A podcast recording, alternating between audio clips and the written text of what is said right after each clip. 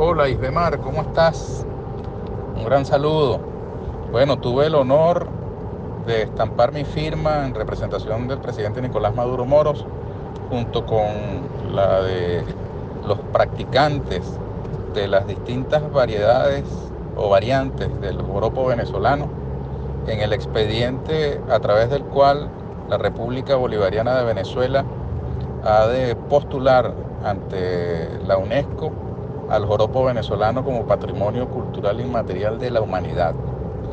Esto ocurrió en el Parque Bolívar, allí en eh, las adyacencias del Parque Generalísimo Francisco de Miranda, en eh, terrenos que correspondían inicialmente a la base aérea Generalísimo Francisco de Miranda, con el gobernador del estado Miranda, Héctor Rodríguez, como anfitrión. Allí eh, nos reunimos con una representación muy variada de practicantes de distintas manifestaciones culturales que han sido inscritas en las listas del patrimonio cultural y material de la humanidad. Eh, manifestaciones culturales venezolanas, por supuesto. Estaban los diablos danzantes, los sanpedreños, los sanjuaneros, eh, en fin, una cantidad de eh, expresiones culturales para darle la bienvenida al joropo, en sus distintas variantes que eh, ahora eh, toca eh, enviar el expediente hasta la UNESCO en París, donde será evaluado. Y tenemos la confianza por todo el prestigio y la experiencia que Venezuela ha acumulado en el campo del patrimonio cultural y material, que este expediente con toda certeza va a ser aprobado.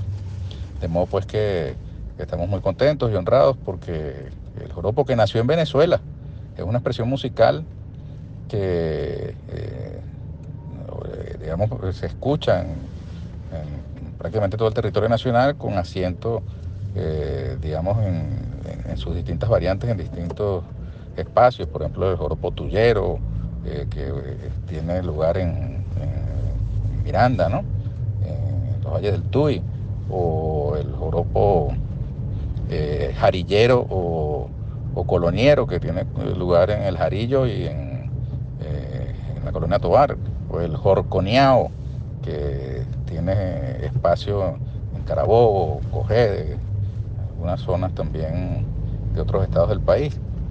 Pero eh, muy conocido es por, eh, digamos, el mundo entero el joropo llanero, que a partir de los años 50 tuvo una especial difusión tanto nacional como internacionalmente y es una de las variantes que también está incluida.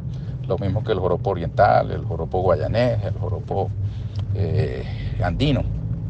Y bueno, este expediente bastante sólido. Mm, desde junio del año 2021 estuvo sustanciándose este expediente con las comunidades practicantes y finalmente hoy eh, podemos decir que tenemos ya el expediente blindado, firmado por los practicantes, por el ministro de Cultura en este caso, y ahora le tocará a la UNESCO evaluarlo. La próxima eh, manifestación cultural que Venezuela va con toda certeza a incorporar en las listas del patrimonio inmaterial de la UNESCO son los bandos y parrandas de los santos inocentes de Caucagua, que fue eh, presentado eh, como último expediente y que debe ser aprobado ahora en diciembre, en una reunión que la UNESCO va a tener en Botswana, en África.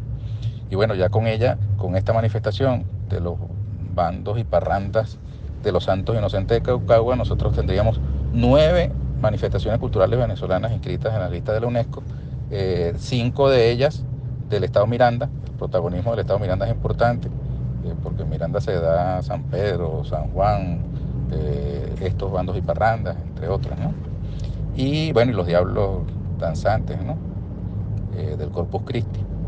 Pero eh, también tuvimos ocasión allí de compartir con los compañeros del Estado Lara, que trajeron la muestra del tamunangue o sones de negro, porque ese es el próximo expediente que debemos mm, concluir para presentar su postulación ante la UNESCO. Hay otros más en camino, en línea, como por ejemplo el expediente de la arepa, que ya iniciamos su elaboración allí en el estado de Anzuati. Eh, la arepa eh, es venezolana, tiene un, un vocablo indígena como origen el, vocablo cumanagoto, del pueblo cumanagoto, es el que da nombre eh, a la arepa. De modo pues que la arepa, así como el joropo, nació en Venezuela. No quiere decir que en otras partes del mundo, particularmente en América Latina, en Colombia, por ejemplo, no exista también la arepa.